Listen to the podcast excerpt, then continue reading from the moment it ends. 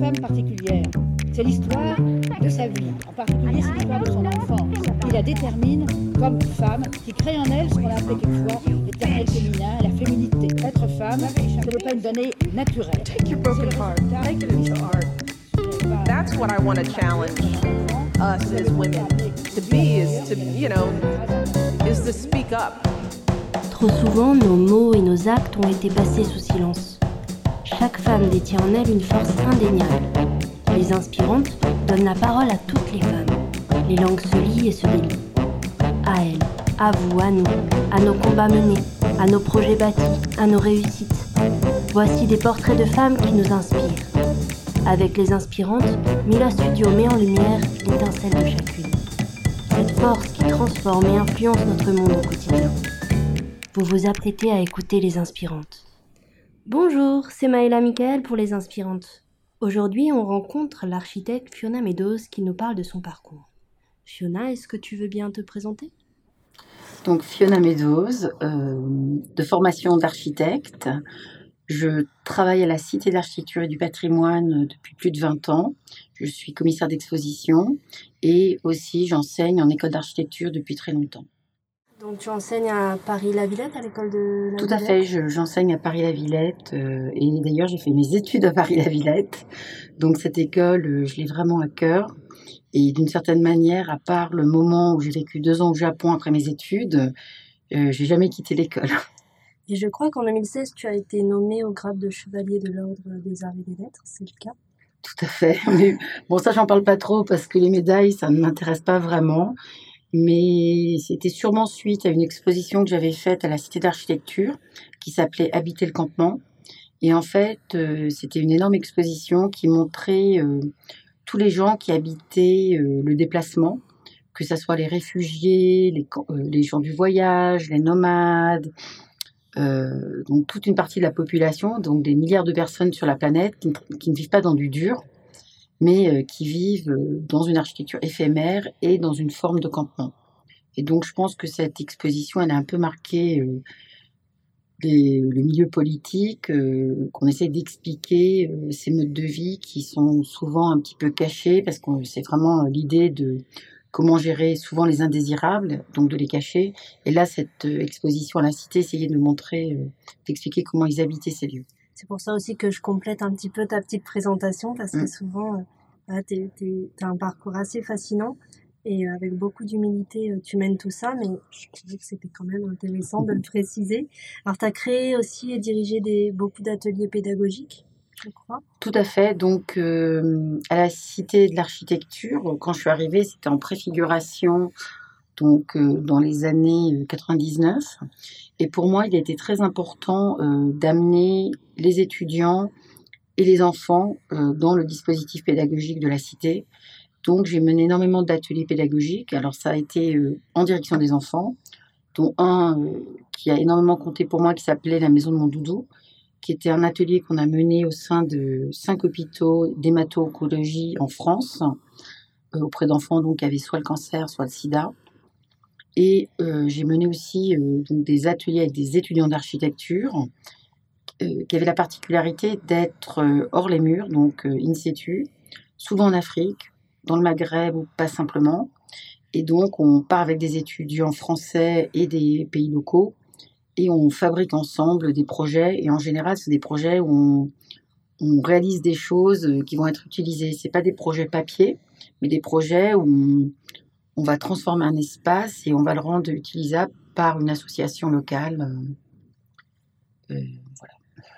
D'accord. Alors moi j'ai eu la chance de découvrir ce travail-là parce qu'on s'est rencontrés dans ce contexte-là. J'ai assisté à l'un des workshops euh, à Bizerte en Tunisie. Donc je confirme, c'était assez fascinant de voir euh, toutes ces petites mains à l'œuvre et tous ces élèves.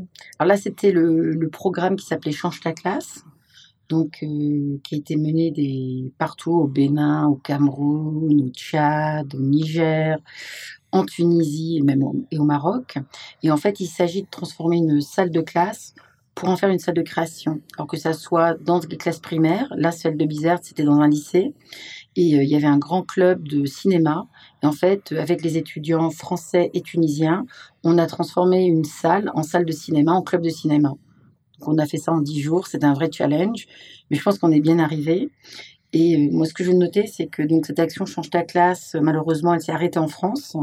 Je peux plus la faire, mais la Tunisie l'a inscrite via une association qui s'appelle La Rue, et c'est devenu un projet national, c'est-à-dire que le ministère de l'enseignement le fait. Donc il y a un nombre de classes qui se fait chaque année de Change ta classe, qui est piloté par cette association tunisienne. Donc l'action continue. De temps en temps, je suis invitée pour en inaugurer, mais maintenant c'est autonome et vraiment la Tunisie a récupéré l'action. Et là, je suis vraiment très heureuse parce que je pense que c'est important d'avoir des lieux de création dans les écoles. En effet, c'est important et c'est assez fascinant de voir comment tu ancres aussi finalement, même en te détachant, tu lances des projets et des fois ils continuent de vivre euh, même sans ta présence. Euh. C'est essentiel. bah, super, on va développer tout ça, donc merci encore d'être avec nous.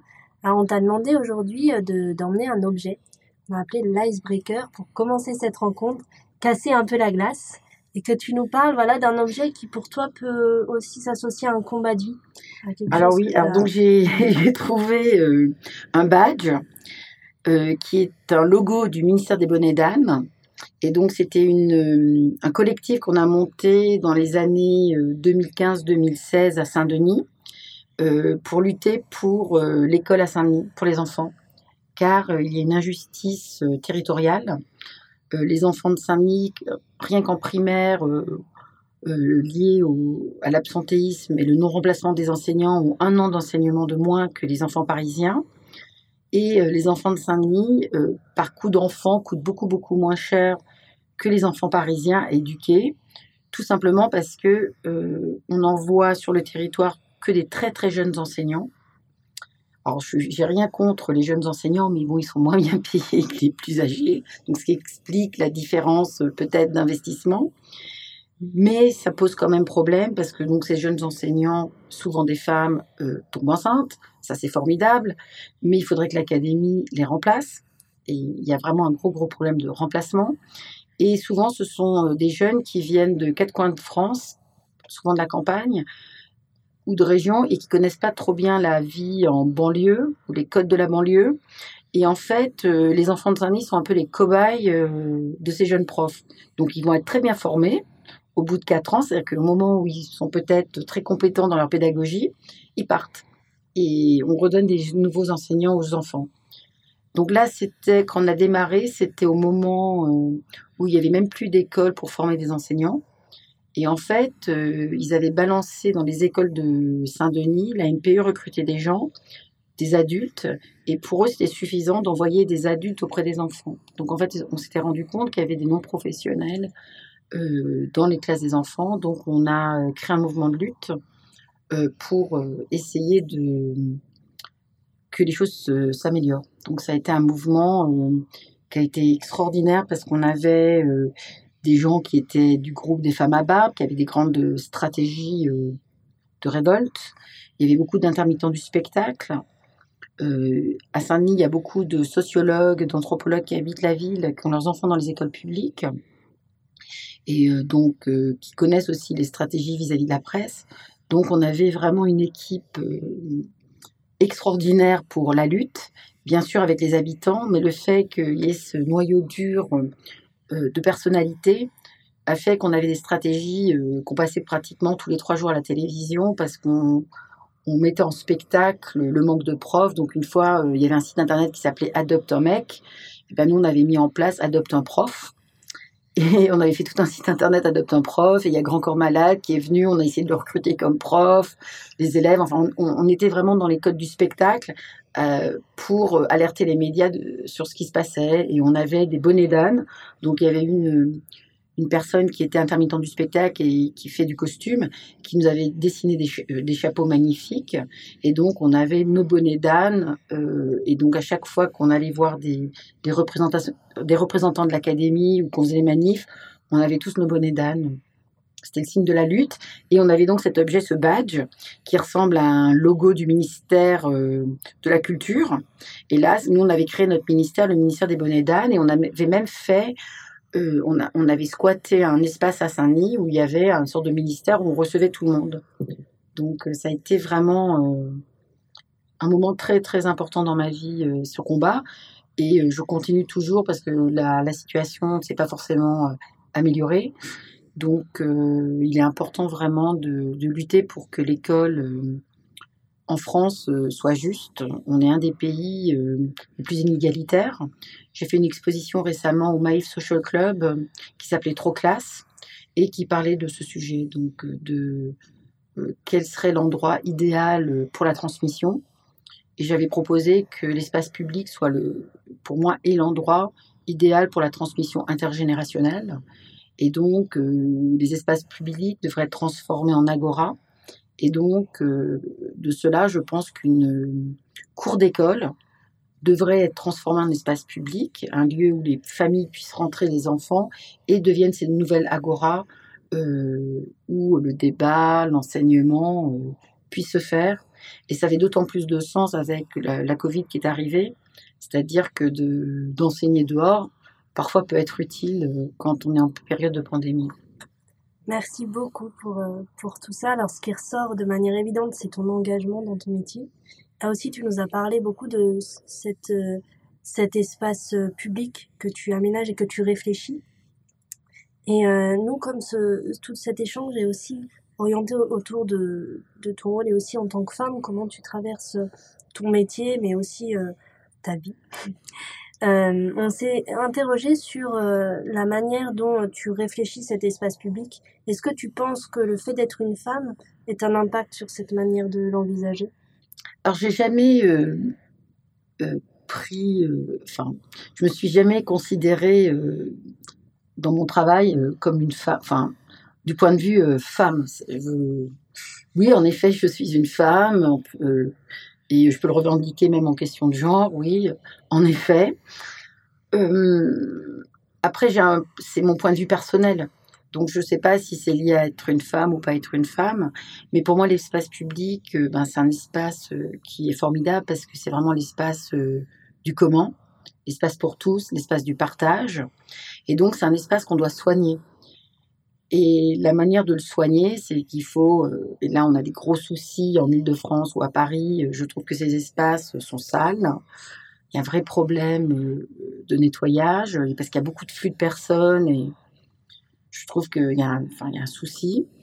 C'est un espace où il doit y avoir, où on ne doit pas avoir peur. Donc ça, en tant que femme, je pense que c'est des choses qu'on peut ressentir plus que peut-être des hommes sur des violences psychologiques ou physiques. Donc il faut que ce soit un lieu d'apaisement. Et pour que ce soit un lieu d'apaisement, il faut que ce soit un lieu habité. Et donc, euh, pour moi, que pour que ce soit un lieu habité, je suis convaincue qu'il faut qu'il y ait des usages dans cet espace public pour que les gens l'habitent et ne fait pas que le traverser. Donc j'avais par exemple lancé le concours pour Minnie Mouse une année sur la question de manger en ville, sur euh, la possibilité qu'on avait le droit de manger dans l'espace public et de faire des food trucks ou des vélos qui pouvaient donner à manger, parce que dans plein d'autres pays, euh, eh bien, il y a des cuisines de rue. Et donc ça, c'est un exemple sur la question de la cuisine de rue euh, qu'on trouve ailleurs et que quand il y a des gens qui cuisinent dans la rue, eh bien, ça crée de l'apaisement parce que les gens ils viennent pour manger, ça devient une sorte de grand restaurant, grand espace convivial à ciel ouvert. C'est un exemple. hein. Euh, L'espace public, c'est aussi, ça peut être un endroit extraordinaire pour mettre des jeux d'enfants parce que la rue c'est assez pollué, mais quand il y a des espaces assez grands, euh, à Saint-Denis, on a la chance. euh, quand je suis arrivée à Saint-Denis en 2007, ils venaient de juste de refaire la place devant la basilique. Avant, c'était un immense parking. Ils ont enlevé toutes les voitures, ils ont fait quelque chose de piéton. Et en fait, devant la basilique, c'est vraiment un espace sublime parce que c'est un endroit où les enfants jouent. Il y a des cafés, les parents, ils sont dans les cafés, on discute, etc. Mais parfois, il y a des concerts, donc des fois, il y a des chaises longues et on voit des concerts retransmis dans l'espace public. Euh, il y a la foire des savoir-faire euh, à Noël. Euh, régulièrement, la mairie met des jeux de sport parce qu'il va y avoir les Jeux Olympiques. Donc, en fait, cet espace public devient un espace, et je crois aussi que dans l'espace public, euh, il faut y mettre de l'art. Donc, moi, je suis de plus en plus euh, à revendiquer que l'art doit être dans l'espace public. Donc, il faut qu'il y ait de la performance, des arts de la rue, des projections. Donc, vraiment, cet espace de la rue, c'est un espace qui est multiple et qui ne doit pas être qu'un espace de passage. Alors, la manière dont j'ai eu l'occasion de travailler, donc ça, c'était après Change ta classe. Euh, j'ai monté un programme en Afrique qui s'appelait Change ta place qui, et ou liaisons urbaines. Et en fait, on a invité des, architectes à refaire des espaces publics euh, en Afrique, au Bénin en particulier. Et en fait, j'ai bien précisé qu'il ne fallait pas quand on faisait une place, il fallait pas avoir cette image de la place italienne, le beau carrelage, un maille d'arbre, une petite fontaine, mais qu'il fallait partir des usages. Et en Afrique, euh, souvent sur les places, il y a des gens qui l'occupent pour faire de la cuisine. Il y a parfois des salles de sport euh, spontanées. Et donc j'avais demandé aux architectes, et là-bas il y avait aussi des, des rites vaudous. Et donc j'avais dit aux architectes, on part des usages pour refaire cette place. Donc s'il y avait des cuisines de rue, on remet des cuisines de rue, on garde les habitants, mais on va faire que l'hygiène soit possible. C'est-à-dire qu'il y a une amélioration qualitative euh, parce que euh, là, c'était du brick et du broc, donc ce n'était pas forcément euh, dans des normes d'hygiène correctes. Mais il faut partir de, des usages et, et en faire un, espace contemporain. Alors bien sûr, pas tous les usages, parce que s'il y a des usages qui sont compliqués, il y a la prostitution ou la drogue, ça c'est beaucoup plus compliqué. Il faudra des associations pour voir comment euh, les choses se gèrent. Je ne veux pas être du tout dans, dans un jugement ou, ça, ça je l'ai jamais. Enfin, euh, j'ai jamais pu régler, enfin, eu à faire à ce problème-là, mais euh, la plupart des espaces publics en France ou en Afrique sont des lieux qu'on peut améliorer et où il peut y avoir des usages absolument extraordinaires et c'est vraiment l'extension d'une vie sociale dehors.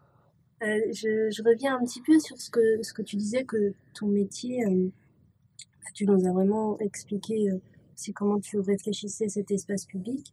Et tu nous as précisé que, que ton métier, tu l'avais jamais pensé, en tout cas lié à ton genre. Tu t'étais jamais dit, ça ne t'avait jamais posé question d'être femme ou non. tu l'avais vécu comme ça, sans te poser question liée à ton genre. Et euh, je voulais savoir, est-ce que tu es la première femme quand même euh, commissaire d'exposition et responsable de programme à la Cité de l'architecture? Pas vraiment parce que, comment dire, euh, dans ce type d'institution, il y a beaucoup de conservateurs. Donc à la limite, je ne suis pas un conservateur, je suis une architecte qui a été invitée à la Cité de l'architecture par mon directeur de thèse qui est Jean-Louis Cohen. il y avait aussi Marie-Hélène Contal qui avait été aussi nommée au même moment.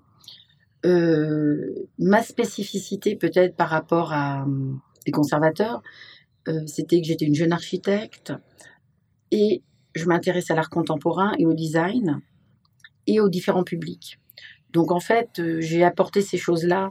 Alors peut-être parce qu'à l'époque j'étais déjà maman, j'étais à la fois architecte et, et, je faisais de l'art contemporain avec les nouveaux médias, avec le collectif Archimédia. J'avais beaucoup vécu à l'étranger, donc, euh, c'est peut-être toutes ces choses-là qui ont fait. C'est vrai qu'en école d'archi, quand j'ai démarré, on était très peu de filles euh, à faire de nos études. Aujourd'hui, c'est complètement l'inverse, c'est-à-dire qu'il y a quasiment plus de garçons.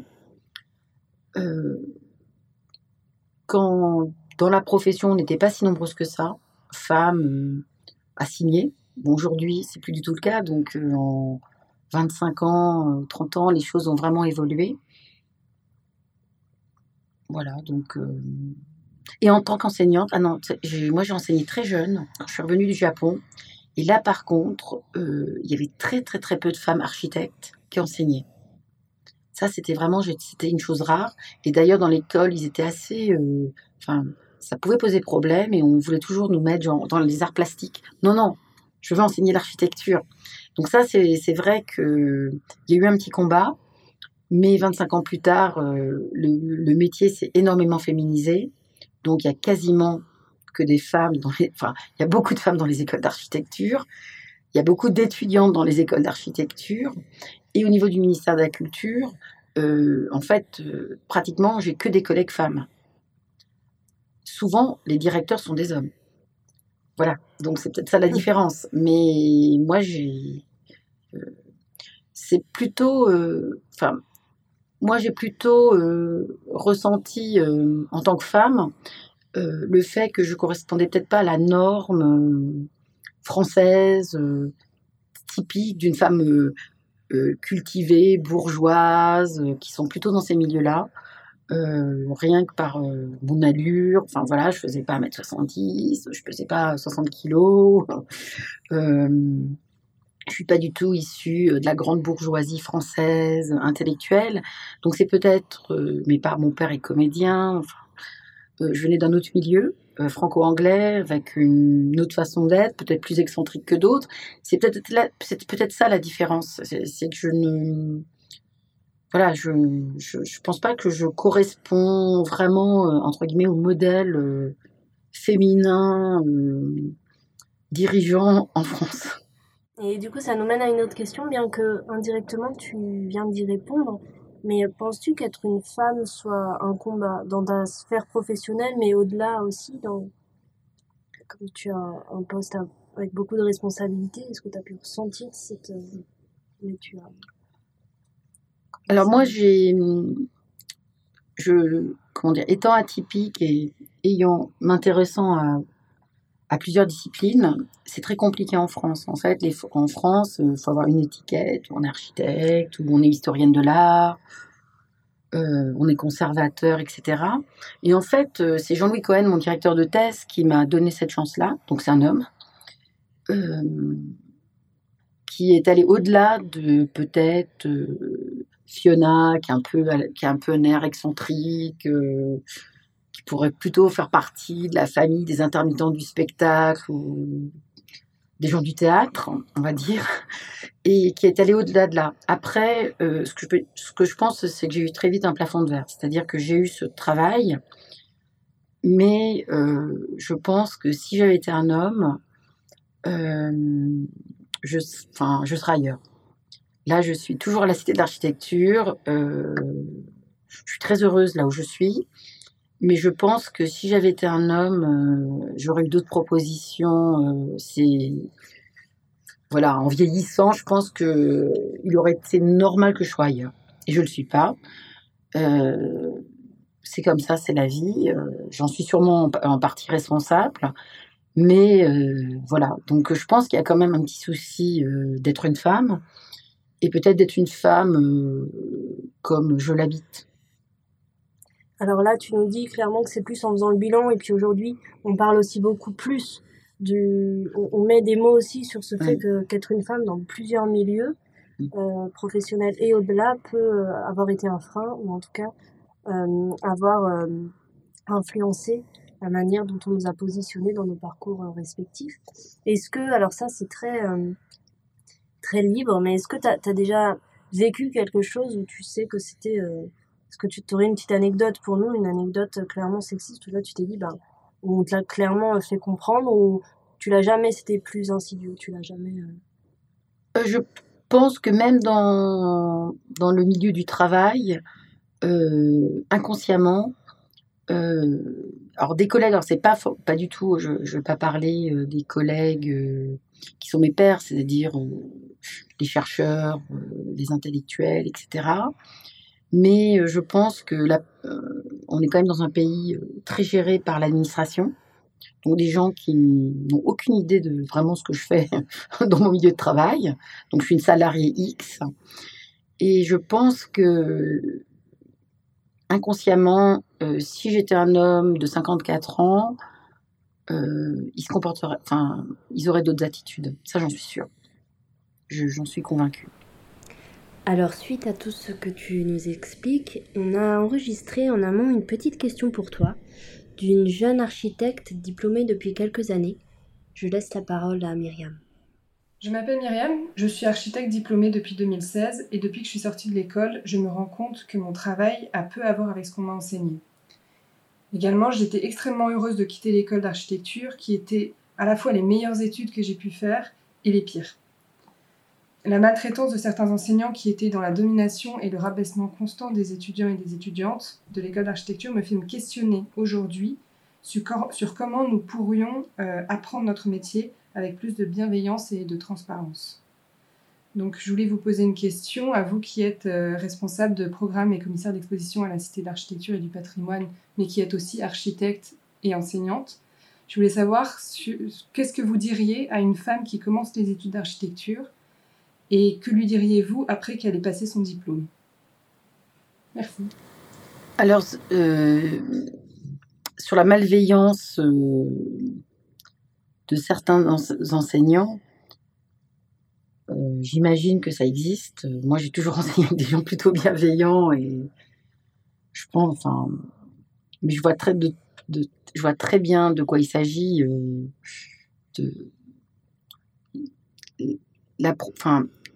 Les études ont beaucoup évolué en école d'architecture. Il y a beaucoup de professionnels qui sont rentrés dans les écoles d'architecture et qui peut-être ont l'impression d'être dans leur agence. Enfin, je ne sais pas si je m'explique bien.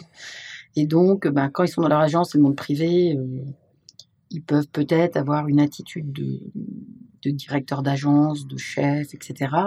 Mais l'école, c'est pas du tout ça. L'école, c'est vraiment un lieu d'échange. Euh, moi, je sais que je, continue à enseigner en école d'architecture parce que j'ai vraiment besoin de cet échange avec euh, les générations, comprendre ce qui touche chaque génération, leurs thématiques, leurs envies, euh, ce qui les intéresse. Et moi, j'ai toujours travaillé où les étudiants, il n'y avait pas de compétition, on était, on travaillait ensemble collectivement. Enfin, et, des fois, on avait des expériences comme à Bizerte où on construisait quelque chose ensemble collectivement. C'était quelque chose de très bienveillant collectif. Et en, plus, on faisait une. On, donnait, il y avait quelque chose, il y avait un don pour une communauté. Donc je pense que ce que je dirais à une étudiante quand elle commence en première année, c'est si elle se retrouve dans une situation de malveillance, euh, il faut fuir, il faut partir, il faut pas accepter. Euh, la vie c'est pas ça et cette malveillance on peut la retrouver dans la vie professionnelle. Et donc je pense que c'est important, euh, ça serait important de former les lycéens au harcèlement euh, des enseignants. Ça existe. Je pense que j'ai mon fils qui fait de la danse. Enfin, je pense que dans tous les métiers, euh, il y a des gens qui ont des comportements sur une sorte d'harcèlement psychologique, hein, malveillant. Et donc, il faudrait que les, lycéens, ils, apprennent à détecter ça et ils apprennent à réagir. Souvent, quand ça arrive, on est tétanisé, on, on, pas, on est sous un choc et on réagit pas. Donc en fait, il faut apprendre à réagir, mais que ça soit euh, à l'école, dans sa vie personnelle ou dans sa vie professionnelle, parce que le, monde professionnel est un monde euh, très difficile. Euh, c'est un, monde terrible. Je, pense que dire que le monde professionnel, ça va être simple, c'est un mensonge. Le monde professionnel est un monde difficile. Il y a des stratégies de management partout, même comme dans, enfin, dans tous les ministères, euh, ou dans les milieux culturels ou pas culturels, financiers ou autres, euh, où il y a des stratégies de management très malveillantes, où on, pousse, on pousse les gens vers le burn-out, où on pousse les gens vers le bow-out, l'ennui, pour les rendre dingues. Enfin, on placardise des gens, on manipule des gens. Donc euh, là, c'est clair que donc là, il faut outiller les jeunes à pouvoir se défendre psychologiquement de tout ça parce que la vie, elle n'est pas facile, que ce soit à l'école ou dans la vie professionnelle. Ensuite, pour une jeune professionnelle qui sort de l'école, euh, c'est clair que l'école, euh, on apprend plein de choses, on est assez libre, et que la vie professionnelle, qu'on soit dans une agence ou qu'on fasse d'autres choses en architecture, parce que la chance quand on a un diplôme d'architecte, c'est qu'on peut aller vers différents métiers. Ça, n'implique pas du tout euh, que d'être architecte dans une agence. Donc ça, c'est aussi des écoles il faut aller dans des écoles où il y a une sorte d'ouverture d'esprit, où on voit qu'on n'est pas coincé toute sa vie dans une agence, mais qu'on peut faire d'autres choses. Et pareil, euh, dire aux, jeunes, euh, euh, il faut savoir vous défendre, vous êtes des citoyens, vous êtes des, travailleurs et vous avez des droits. Et il n'y a pas forcément des syndicats dans des petites agences ou des gens qui vous protègent, mais il faut faut vivre avec l'acceptable. Dès que les choses dérapent, euh, il faut savoir se défendre. Enfin, c'est se défendre psychologiquement. Hein, c'est pas ce, voilà, il faut savoir agir. il faut repérer aussi quand les choses commencent à aller mal. En effet, voilà un vrai conseil pour les jeunes professionnels. Et toi, à l'inverse, est-ce que dans ton parcours, il y, a, il y aurait un événement, une rencontre qui a transformé ton regard ou remis en question tes certitudes? Oui, peut-être euh, bah, euh, la rencontre avec une anthropologue, Saskia Cousin, euh, qui est une amie, qui est ma voisine, qui a un fils qui a le même prénom que mon fils, donc on a beaucoup de choses en commun. Et en fait, Saskia, d'un point de vue anthropologique, est aussi militant et elle m'a beaucoup, enfin, depuis, on est amis depuis une dizaine d'années, et elle m'a vraiment aidé à voir que le monde était quand même très compliqué. Et comme elle est anthropologue, elle a des façons d'écouter, d'entendre, de noter ce qui se passe. Donc, avec elle, j'ai beaucoup, beaucoup milité sur la, enfin, sur la question des Roms qui sont quand même, euh, je pense, une des populations en France euh, qui vivent le plus grand racisme. Donc on pense pas forcément à eux, mais vraiment il y a des gros gros soucis de, racisme envers les Roms. Et donc avec Saskia, on a beaucoup travaillé dans des communautés roms euh, dans Seine-Saint-Denis pour essayer d'améliorer leur situation. Et donc ça, ça m'a vraiment ouvert les yeux sur cette extrême précarité de gens que les bidonvilles il y en avait en France. Parce que pendant mes études, on travaillait sur des bidonvilles euh, un peu partout. Euh, on allait euh, en Asie du Sud-Est, en Afrique, en Afrique du Nord, en Amérique du Sud, sur la question des bidonvilles. Et en fait, en 2007, avec Saskia, on s'est rendu compte que ben, y avait des bidonvilles qui n'étaient qu'à 5 minutes de, chez nous. Et donc ça, ça a été un grand choc. Et, là, ça a été vraiment une prise de conscience de la grande pauvreté et de la misère euh, de, certaines populations. Donc ça, c'est pour moi, ça a été quelque chose de, oui, de très marquant. Et avec Saskia, je pense que euh, grâce à elle, euh, on a pu travailler dessus d'une manière, entre guillemets, la plus correcte possible, enfin avec l'œil le plus bienveillant. Alors, on, t'entend et on, entend tout au fil de cette conversation ce grand questionnement aussi pour euh, les conditions de logement, comment les améliorer. Et je crois que tu as une manière de vivre singulière. Tu t'es posé la question sur une nouvelle manière de vivre et de co-vivre. Tu vis en, colocation. Euh, est-ce que ce mode de vie euh, est influencé? Là, on en revient aussi au fait d'être une femme. Est-ce que comment tu as, pensé ça? Est-ce que c'est toujours le cas d'ailleurs? Alors, c'est un peu plus. Enfin, c'est un peu plus enfin, compliqué que ça.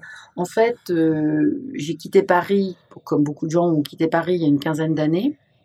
Euh, j'habitais un quartier, quand j'habitais Paris, qui était Pigalle, qui était un quartier qui était extrêmement populaire quand j'y habité, donc en 89. C'était un quartier très populaire. D'ailleurs, habiter Pigalle, les gens disent Ah non, mais comment tu peux habiter Pigalle? C'est dangereux, il y a les prostituées, il y a la mafia, les boîtes de nuit, etc. etc. Et en fait, euh, euh, dans les années, dans les années 90, non, dans les années, excusez-moi, 2000, Pigalle a vraiment changé. En fait, une fois qu'ils ont fait le boulevard, ça s'est gentrifié. Il y a une classe bourgeoise qui est venue, et donc même moi, je me sentais pas à l'aise, même sur mon apparence, mes nattes, ma robe, la manière dont, je m'habillais, ça correspondait plus du tout aux, habitants. J'avais un enfant qui était métis. Enfin, même à la, crèche, je, je, me sentais plus du tout à l'aise. Donc, c'était un choix déjà dans, vers 2006, 2005, 2006, d'aller dans une banlieue, euh, enfin, dans une ville populaire que je connaissais bien, puisque c'était la ville où j'avais fait mon diplôme d'architecte. Et, euh, donc, on, a trouvé une très grande maison là-bas, parce que on est même toujours, hein, on n'est pas du tout dans la même question de prix immobilier euh, par rapport à Paris. Et là, cette maison, on en habite une partie, et tout le reste de la maison, c'est une grande colocation avec des étudiants. Donc moi, j'ai une partie, euh, on va dire, plutôt privée, et j'ai plein de jeunes autour de moi qui y habitent, mais ils y habitent d'une manière autonome, c'est-à-dire qu'on se croise de temps en temps dans le jardin, etc. Euh, mais moi, j'ai quand même ma partie euh, de vie de famille dans une partie de la maison, mais le reste est occupé par des, des jeunes qui habitent un an, trois ans, cinq ans en fonction, et de, de plein de pays. Donc c'est une vie qui est très agréable. Il y a un jardin, on est près des transports en commun, donc il y a plein d'avantages d'habiter là-bas. Mais si peut-être si je suis arrivée à Saint-Denis parce que j'ai déménagé de maison, en fait aujourd'hui la maison a plus d'importance. En fait, ce qui compte maintenant, enfin ce qui compte depuis un certain nombre d'années à Saint-Denis, c'est la vie avec les voisins. C'est-à-dire que je me suis fait un réseau de, copines, de voisines, d'amis, d'amitié. Et en fait, c'est ça, c'est-à-dire que là, il y a vraiment, c'est ça qui compte, c'est le réseau euh, social qui compte beaucoup plus qu'à la limite le lieu d'habitation. Après, c'est sûr, il faut vivre dans quelque chose de, correct. Mais en fait, je me retrouve plutôt euh, dehors, dans les cafés, à discuter avec les copines euh, ou dans des lieux associatifs que chez moi, en fait. Alors, on entend vraiment, encore une fois, depuis le début, cet engagement et, euh, cette question, c'est aussi cette cohésion que tu crées autour de toi, d'énergie de, groupe, de collectif, d'association. Est-ce que tu pourrais nous parler euh, de, de, ton plus grand combat de vie, ce que tu considérais comme ton plus grand combat, peut-être au-delà hein, de ta vie professionnelle, ça peut être aussi tout à fait relié, que tu saurais Alors le peut-être, enfin le plus grand combat de vie, je ne sais pas si c'est le plus grand combat. il y a la question du logement, il y a la question des Roms, j'en ai parlé, mais il y a eu un autre combat qui qui m'a occupé pendant cinq ans, qui me semble très important, euh, c'est celui du nucléaire. J'ai beaucoup travaillé euh, sur la question de Tchernobyl, les territoires contaminés par Tchernobyl. Et donc, je suis allée beaucoup en Biélorussie, euh, dans la zone des 30 km, à travailler avec les habitants, sur un musée, sur un travail avec les enfants qui voulaient restituer leur vie dans ces territoires. Et pour moi, la question euh, du nucléaire, euh, la question, on va dire, euh, du changement climatique, ces questions-là, aujourd'hui, je pense, sont les plus essentielles et qui doivent être le combat de tous. quand on voit les feux, les inondations, les typhons, la mer qui monte, enfin là, on est en train de, vivre une catastrophe planétaire. Il va y avoir euh, des migrants liés aux causes climatiques, euh, ça va être colossal et ça va toucher tout le monde. On voit que ça déjà ça touche, ça nous touche, mais ça, les pays qui sont déjà en difficulté, ça risque de les toucher encore plus. Donc euh, cette expérience d'avoir vécu cette question de d'une catastrophe nucléaire, donc on pourrait penser oui bon ben c'est Tchernobyl, c'est une usine, qu'à un point. Non, pas du tout. Ça a été euh, des, centaines de milliers de, kilomètres de terre qui ont été souillés. Et en fait, elles ne sont pas souillées pour 30 ans ou, 50 ans, c'est souillé pour 2000 ans. Et donc, c'est comment est-ce qu'on habite ces territoires quand on a euh, des terres qui sont malades et qui sont ultra dangereuses et ça se voit pas? Et donc ça, c'est vraiment une question. Et c'était la question de comment transmettre du patrimoine négatif. Parce qu'on parle toujours de patrimoine, patrimoine, transmettre du patrimoine. Mais parfois, le patrimoine, il peut être très négatif. Et donc, comment est-ce qu'on transmet des terres qui sont malades à plusieurs dizaines de générations quand on voit ces terres, elles n'ont pas l'air malades. elles ont l'air, voilà, ça pousse, il y a des animaux, euh, euh, c'est calme, enfin, on ne voit pas. Et en fait, comment est-ce qu'on transmet aux gens que si euh, leur vache pèse sur ces terres-là, le lait va être contaminé, donc les gens, sur une quinzaine d'années, risquent d'avoir des cancers. Enfin, ça amène des grandes maladies. Donc là, pour moi, c'est un des, une de mes grandes préoccupations. Je ne vais pas dire, enfin, euh, c'est un combat intérieur, euh, mais c'est une de mes grandes préoccupations. Et je pense que d'aller voir la, catastrophe nucléaire, de, comprendre ce que c'est, ça questionne. Parce qu'aujourd'hui, on, nous dit, euh, je ne vais pas positionner pour ou contre le nucléaire, mais on, est quand même un des pays où il y a le plus de centrales nucléaires. Et que bien évidemment, euh, il y a moins de CO2. Enfin, pour le climat, quand on pense d'une manière logique, euh, oui, en effet, c'est mieux que d'autres types de, choses. Mais quand il y a un accident nucléaire, qui est souvent une erreur humaine, ou euh, parce qu'il y a une montée d'eau, et comme à Fukushima, enfin, eh ben, ça fait des dégâts, euh, c'est impensable. Je veux dire, s'il y avait des problèmes, euh, moi je fais beaucoup à Dieppe en, en week-end, qui est entouré par deux centrales, mais si les centrales, il y a un problème près de Dieppe, c'est pas qu'à Dieppe, ça va aller sur Paris, ça va aller sur, toute la France. Et c'est cette ampleur-là qu'il faut comprendre et qu'il faut, euh, enfin, faut pas l'oublier. Et que Tchernobyl, euh, c'est vraiment un exemple réel de ce qu'est une catastrophe. Et je pense que les décideurs doivent y aller pour prendre en mesure les enjeux du, du nucléaire. C'est beaucoup plus explicite en entendant tes mots. Merci vraiment. Euh, alors là, on, va revenir un petit peu à toi. Est-ce que tu, tu pourrais compléter cette phrase Je ne serais pas la femme que je suis aujourd'hui sans. Alors aujourd'hui, aujourd'hui. aujourd'hui. Celle du présent, la Fiona du présent. Qu'est-ce qu'il y a eu euh... Moi, je vais dire simplement euh, mon environnement du quotidien, euh, Saint-Denis, qui a été d'autant plus amplifié avec la pandémie. C'est-à-dire que je me suis retrouvée presque pendant deux ans, je vais dire, emprisonnée ou reclus, recluse dans cette ville. Donc, je crois que ça nous a tous marqués. Même à la limite, je pense que la, la Covid euh, nous a marqués. je pense qu'on en, a tous des séquelles, même si on ne les saisit pas.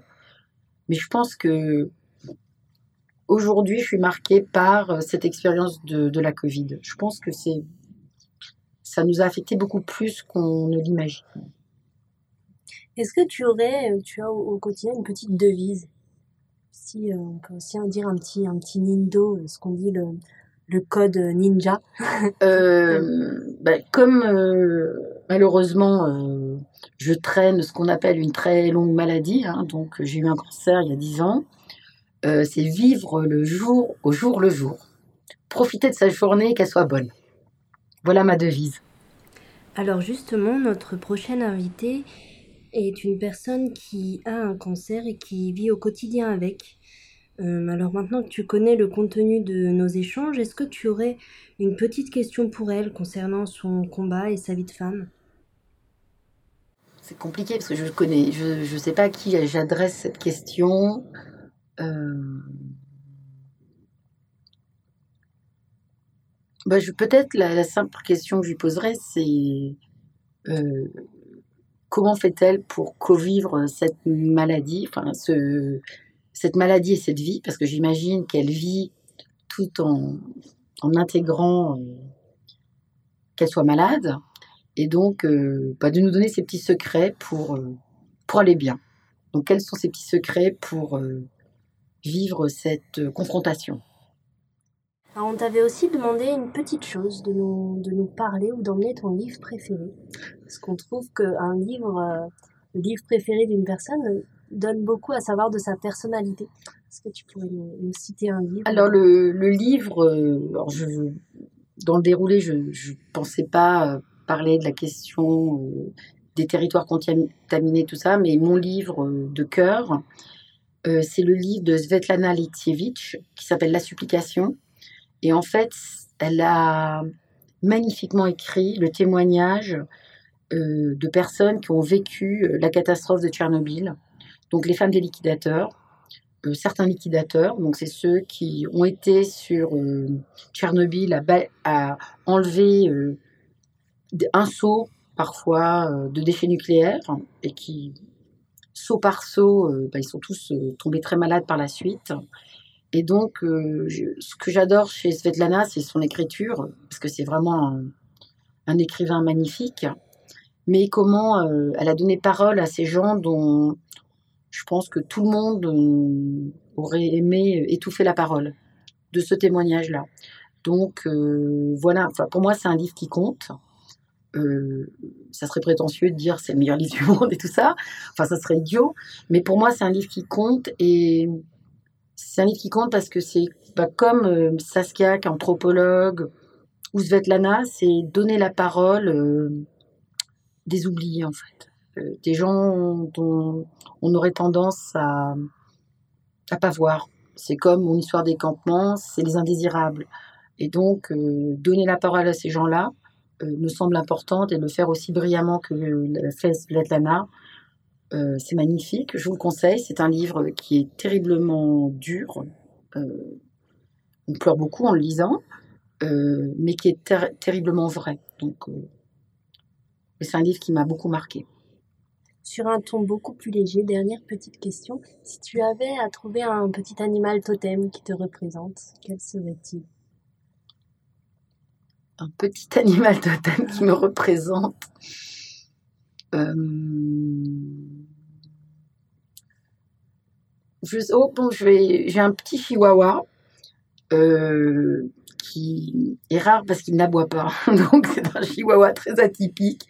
Mais il a des petits yeux un peu à la, à la japonaise manga, très kawaii, très mignon. Et des tout petits. Et j'ai d'autres chiens qui sont plus grands. Mais même s'il est tout petit, il se voit très grand. Et il voit que tout est possible. Enfin, il n'y a pas de limite. Et ça, j'adore. C'est-à-dire que vraiment, on pourrait penser soit complexé par sa taille ou par son physique. Et pas du tout. Il se voit le plus beau, le plus grand. Euh, et quand il veut quelque chose, euh, il va tout faire pour y arriver. Donc ça, j'aime beaucoup dans son caractère. Ah, C'était un très beau mot de la fin. Alors juste euh, pour finir, est-ce que tu as une petite actualité à nous partager, des projets à venir? Alors les oui alors bon j'ai toujours euh, mon travail à la Cité de l'Architecture et il y a une exposition euh, qui va sortir en mars autour du concours Minnie Mouse 8 qui portait sur la question du changement climatique et donc j'avais interrogé les étudiants de faire un objet flottant une aquabane qui questionne le changement climatique donc là, euh, si vous venez à la Cité en mars, vous allez voir la réponse euh, d'une cinquantaine d'étudiants. Il y a des très belles maquettes, il y a vraiment des belles propositions de cette génération. Donc il y a ça, cette actualité-là. Il y aura le livre qui sort chez Gallimard euh, est parti en impression le 23 septembre, donc il va bientôt sortir. Et ensuite, je suis assez engagée sur, pour Saint-Denis, qui va se présenter comme capitale culture de l'Europe pour 2028. Donc c'est une candidature. On ne sait pas si on va être sélectionné, mais je suis dans, dans ce combat-là. Ça serait une des rares fois qu'une banlieue soit prise comme capitale, parce que ça serait Saint-Denis, bien sûr, le 93, la Seine-Saint-Denis. Et donc là aussi, c'est quelque chose euh, qui m'intéresse et comment euh, réenchanter cette banlieue, comment amener la culture euh, aux gens qui sont aux personnes les plus éloignées de la culture. Donc je pense que ce sont deux enjeux fondamentaux. Très beau projet, on suivra ça de près. Merci beaucoup Fiona pour cet échange qui prend fin. Vous venez d'écouter Fiona Meadows, c'était Maëla